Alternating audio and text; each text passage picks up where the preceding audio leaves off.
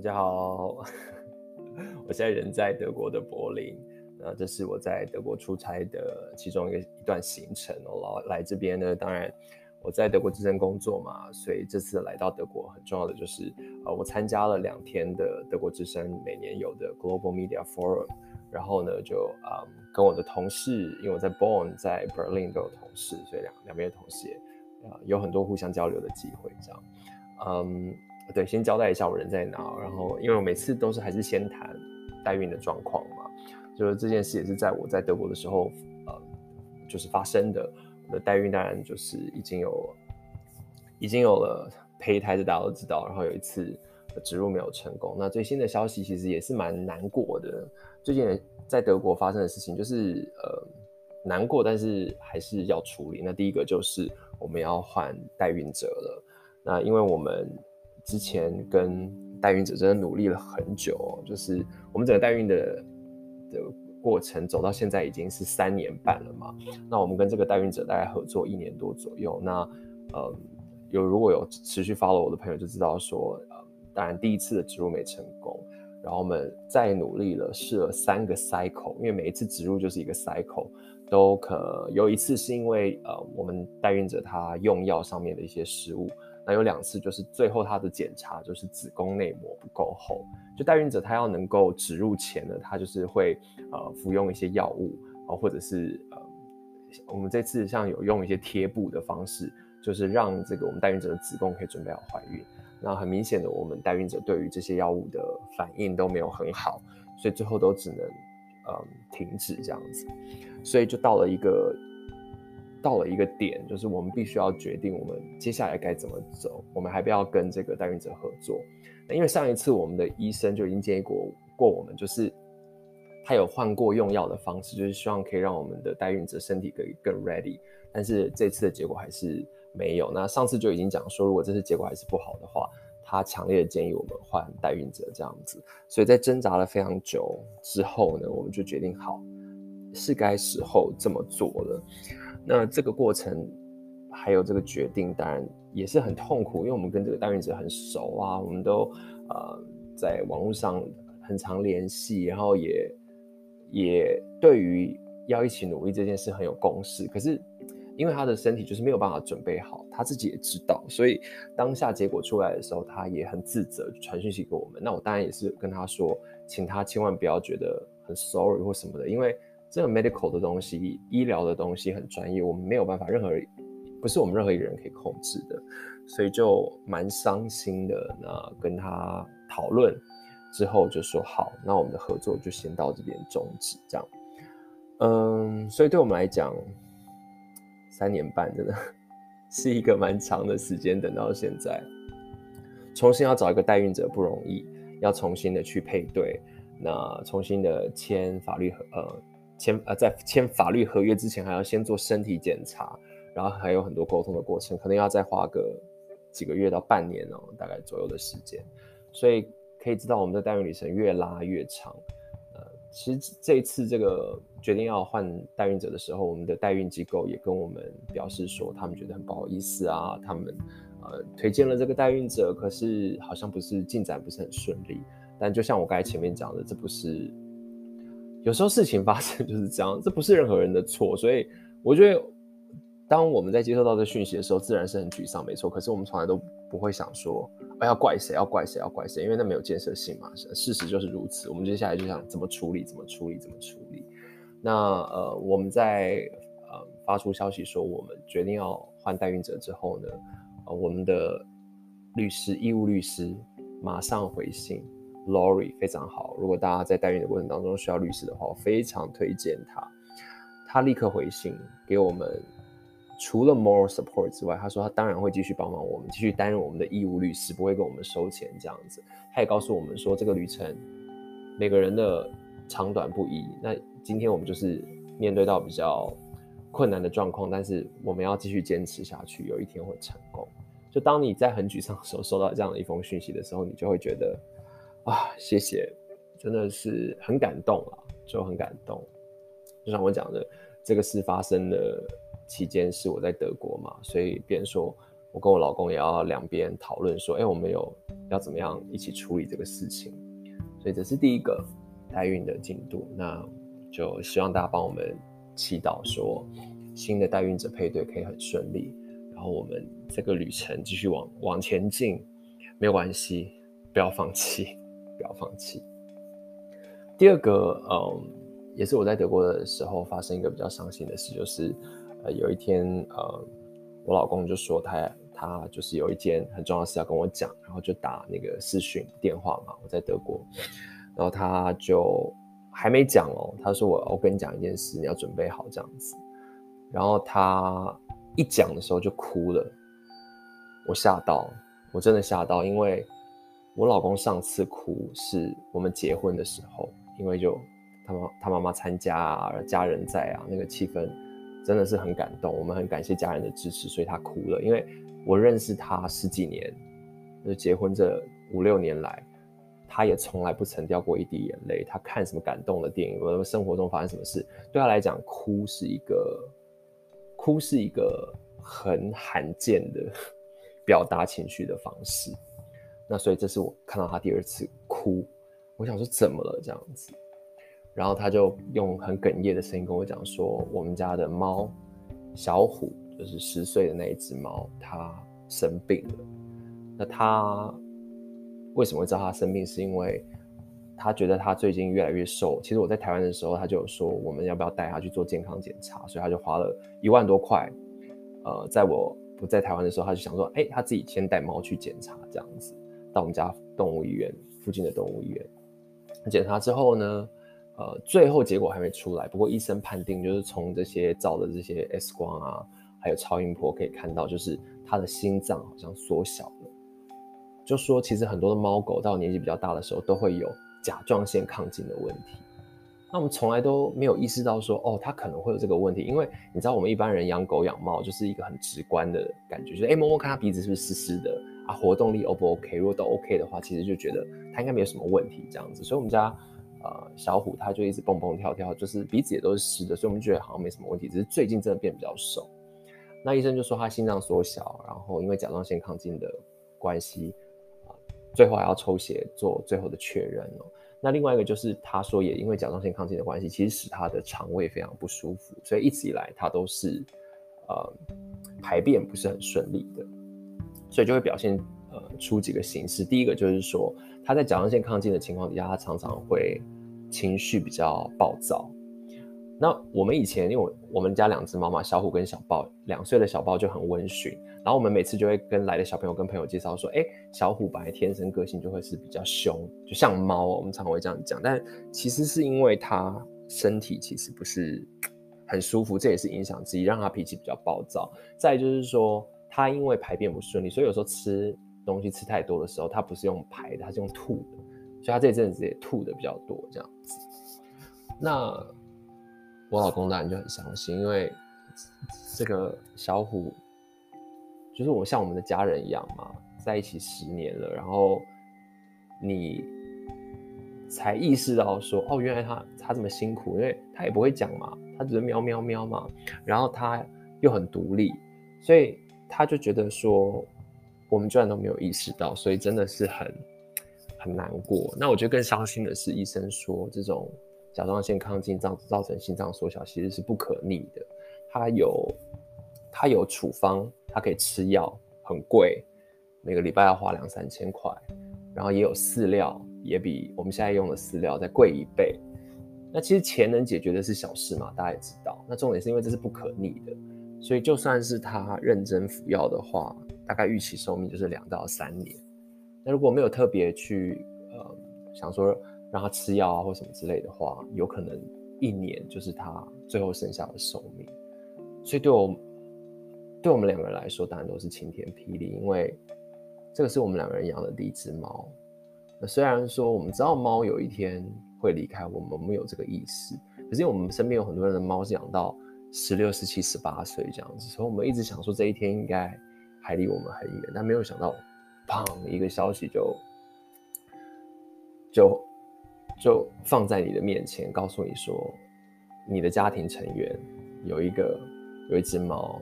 它就是它它接下来的寿命是有限的，所以这种感觉就是难怪他哭，所以我就也安慰他，看到我老公哭，但也觉得很心疼，就觉得这时候我人又不在台湾，他要一个人面对这样，所以就就很难过。那我们现在当然也开始研究说，好，那这样子要怎么样去处理他现在甲状腺亢进的问题？我刚才前面有讲嘛，有用药啊，或者是饲料。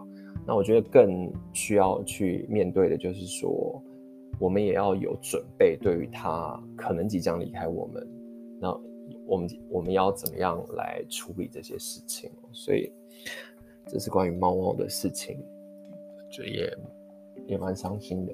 对，在这这段时间，那嗯，当然来当然来德国还是有好事啦，生活就是这样嘛。我一个德国同事很好笑，他就问我说。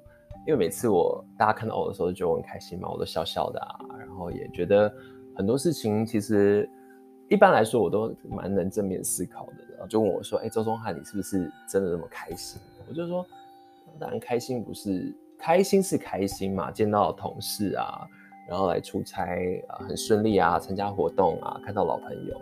那但是生活中有前面讲的事情嘛，包含要换代孕者或者是。”猫猫生病的事情，可是你不能让自己一直好像陷在忧郁当中嘛。那我当然还是表现出很开心的样子，所以开心是真的，忧郁或者是伤心也都是真的。那生活就是一个，最后就是我我最大的理解就是生活就是一个混杂在一起的情绪，然后你在某一个时间点让某一种情绪抒发出来。所以为什么很多人是在私底下的时候可能会掉眼泪啊，或者是怎么样？因为他可能在生活当中，他就是选择。把他面对公众的时候的情绪是表达的是比较正向的，我觉得我自己也是这样子。那这次来德国，嗯，我觉得收获真的非常大，因为帮一个德国媒体工作，就是你要知道这个公司的核心价值是什么。其实你还是偶尔要到这个总部来看一下我们的活动，大家在讨论什么东西，公司的最新政策是什么。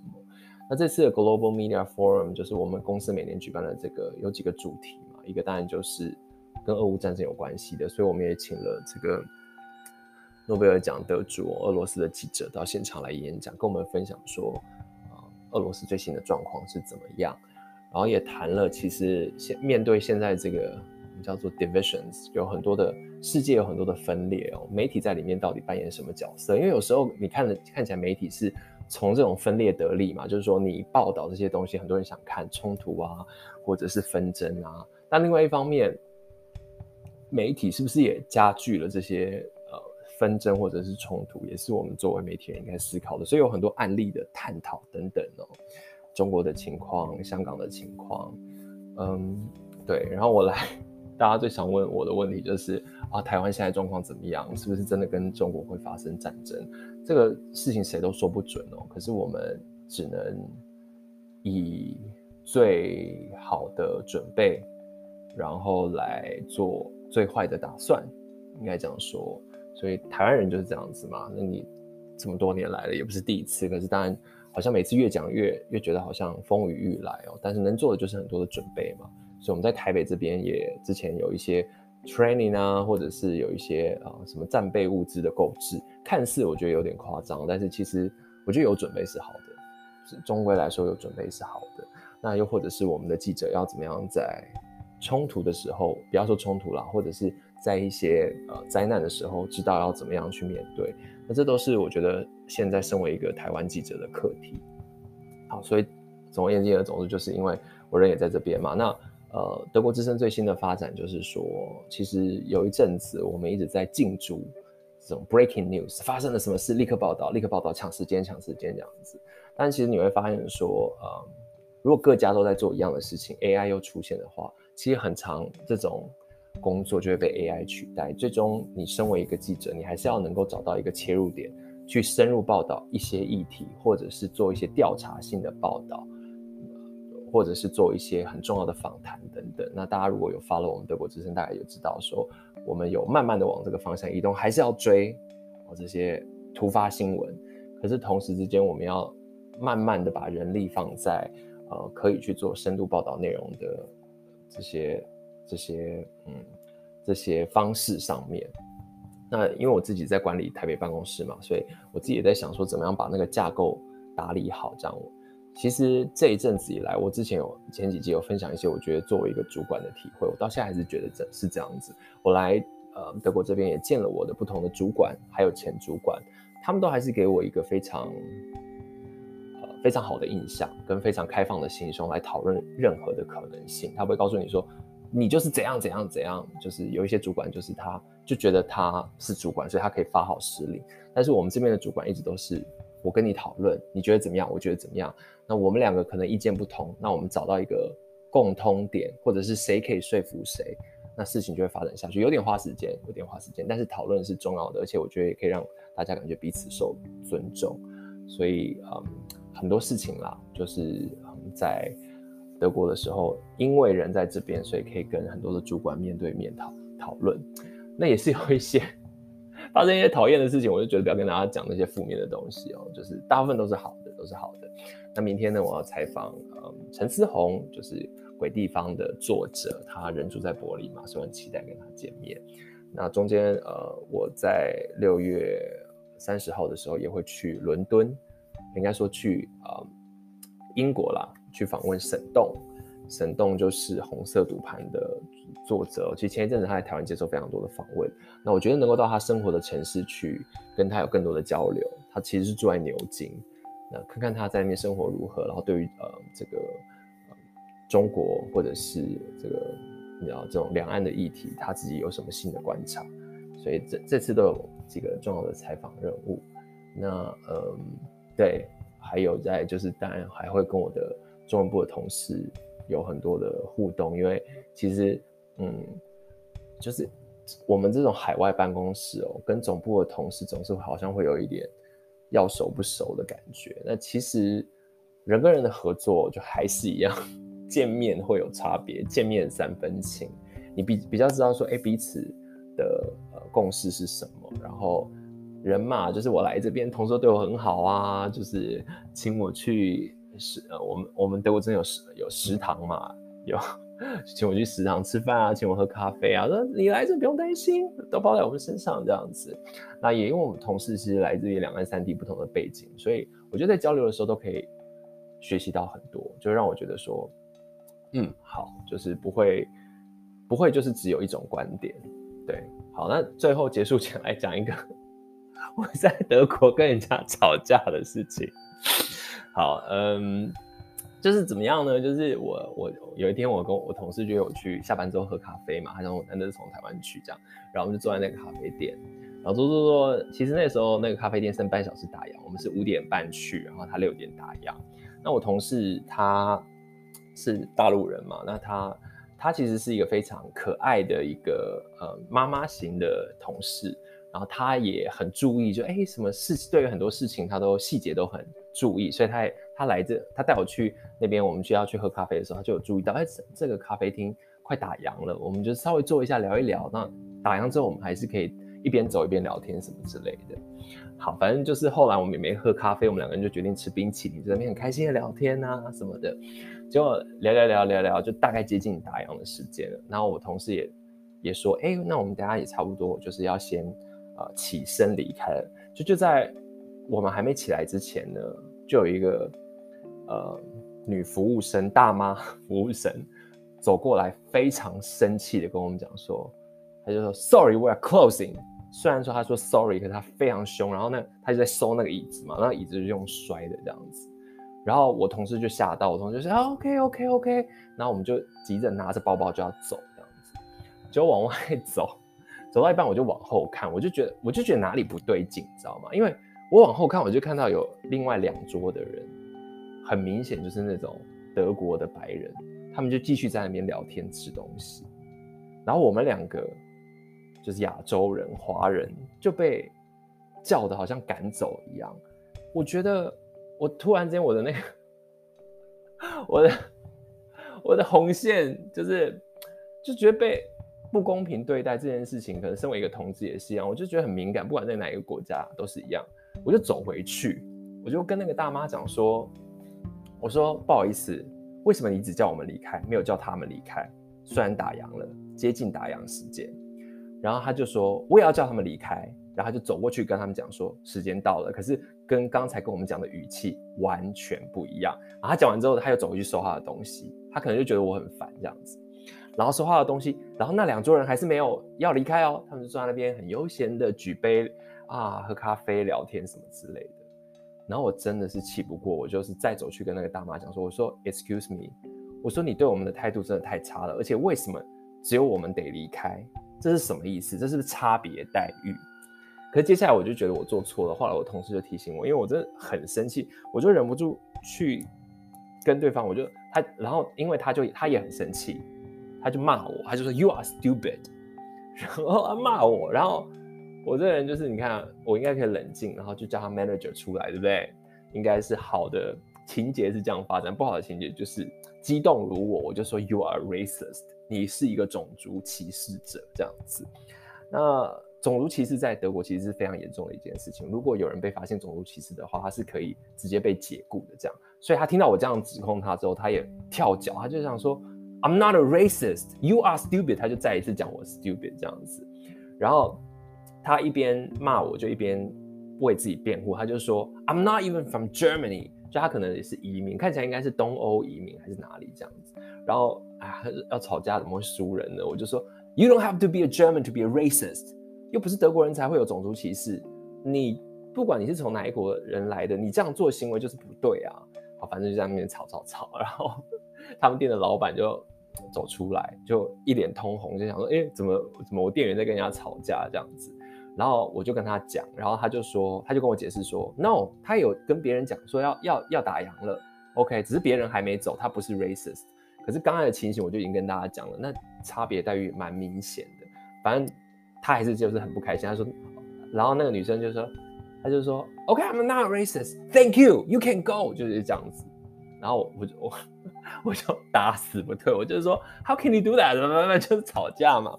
结果最妙的是旁边那我不是说有两桌人在那嘛，其中一个男生就走过来，然后我就想说嗯，你喜欢冲线啊？然后结果他是他就是跟我他就是等于想要当和事佬，他说 Gentlemen，他说 Gentlemen，我说 Yes，他就说嗯、um,，In Germany，呃、，like Germans can be impolite。But um, like the lady, she's not racist. 他的意思就是说，这个服务生他只是没礼貌，因为要打烊了，所以就是他就没对你们没什么礼貌。可是他没有种族歧视的意思。那可是我我当然心里还是不解，那为什么对我们没礼貌，对你们有礼貌呢？然后他他，后来又讲了一个很荒谬的理由，就是说哦，因为我们有多付呃，因为在德国这边是其实是可以不付小费，有付小费是很很好，但不付小费也没有人会就是。追着你讨这样子，他说我有付 four euro 的小费，他付了四欧元，大概是一百二十块的小费。他说，所以他可他们可能想说让我们待久一点。然后我听了之后，我就觉得更不对劲，因为我跟我同事就算是吃啊、冰淇淋还有喝水，我们也都是有付小费的。所以这什么意思？付小费就可以付更多小费，就就是那个那个 standard 那个 standard 就就不是这样嘛。但是我知道他只是想要当和事佬，所以我就。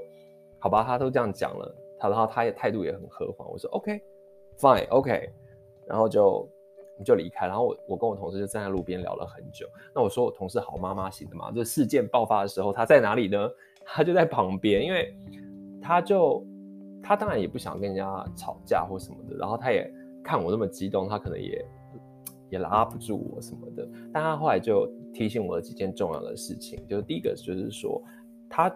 他观察到每个人处理的方式不一样嘛，他的他说他就会觉得他不要想那么多，可是他也觉得说他不要想那么多，因为他是人就是住在德国的人嘛，他就说会不会是他来德国之后就开始习以为常了？那是因为我从台湾去，所以我对这种事情很敏感嘛，他也会在想这些事情，可是他自己还是告诉自己也也鼓励我说，我们记者多当一个 observer 这样子。所以我们多从以观察者的角度出发，你不要一直当一个参与者这样。但是我们就是被人家不公平对待啊，所以我要怎么样？第三就是我内心还是有挣挣挣扎，但是我懂他的意思。然后他也跟我讲说，嗯，他觉得比如说事情有更好的处理方式嘛。我刚才也讲了，就是说如果今天再更有智慧一点，我忍耐住，我还是去讲。可是说我就说，哎，我可以跟你的经理谈一谈吗？不晓得为什么。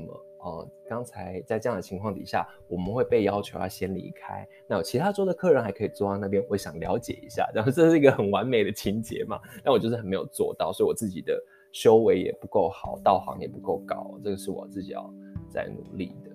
那再就是，其实他也就是说，其实生活在呃，作为任何的移民，生活在他国，其实都是在都是在这种摸索或者是某种程度忍耐下生存，因为那个地方并就是你就是总是被视为是外国人嘛，即便你已经移民过去了。我同事甚至跟我讲哦，他们呃从中国大陆移民过去，第一代移民嘛，可是他们也生了小孩，就是住在那边，他。他虽然长得就是华人面孔，但是他就是德国人。可是这样子的小孩，还是在德国会被所谓的，这次我学到一个词哦，叫做 Biodeutsch。Biodeutsch 就是 biological 呃 German，就是说他已经好几代德国人，叫做 Biodeutsch，就是说他们会去问这些呃第二代移民的小孩或什么，他就说 Where are you from？你知道吗？这其实你从哪里来，这个这个问题是可以很伤人的，就是。Well, she's from here, right? Like she look Chinese, but she's from here. She is German. OK，更可怕的是，我同事就跟我说，他们带小孩去公园玩的时候，还会有人说，哦、oh,，OK，Where、okay. are you from？然后我们同事想说，啊，不要一直想人家有恶意嘛，就说，哦、oh,，like we are originally from um China or somewhere else, and now um we live in Germany。然后就居然有会有一些人会问他们说，So when are you going back？你什么时候要回家呢？这时候我同事就说：“We are not going back. We live here.” OK，所以发生这些事，其实会让我觉得说，能够住在自己的国家很幸福， 能够住在台湾，然后我们可以，我们当然也要反省，我们对于台一些在来台湾的移民或移工是不是有歧视？我想这个我也不用我多说。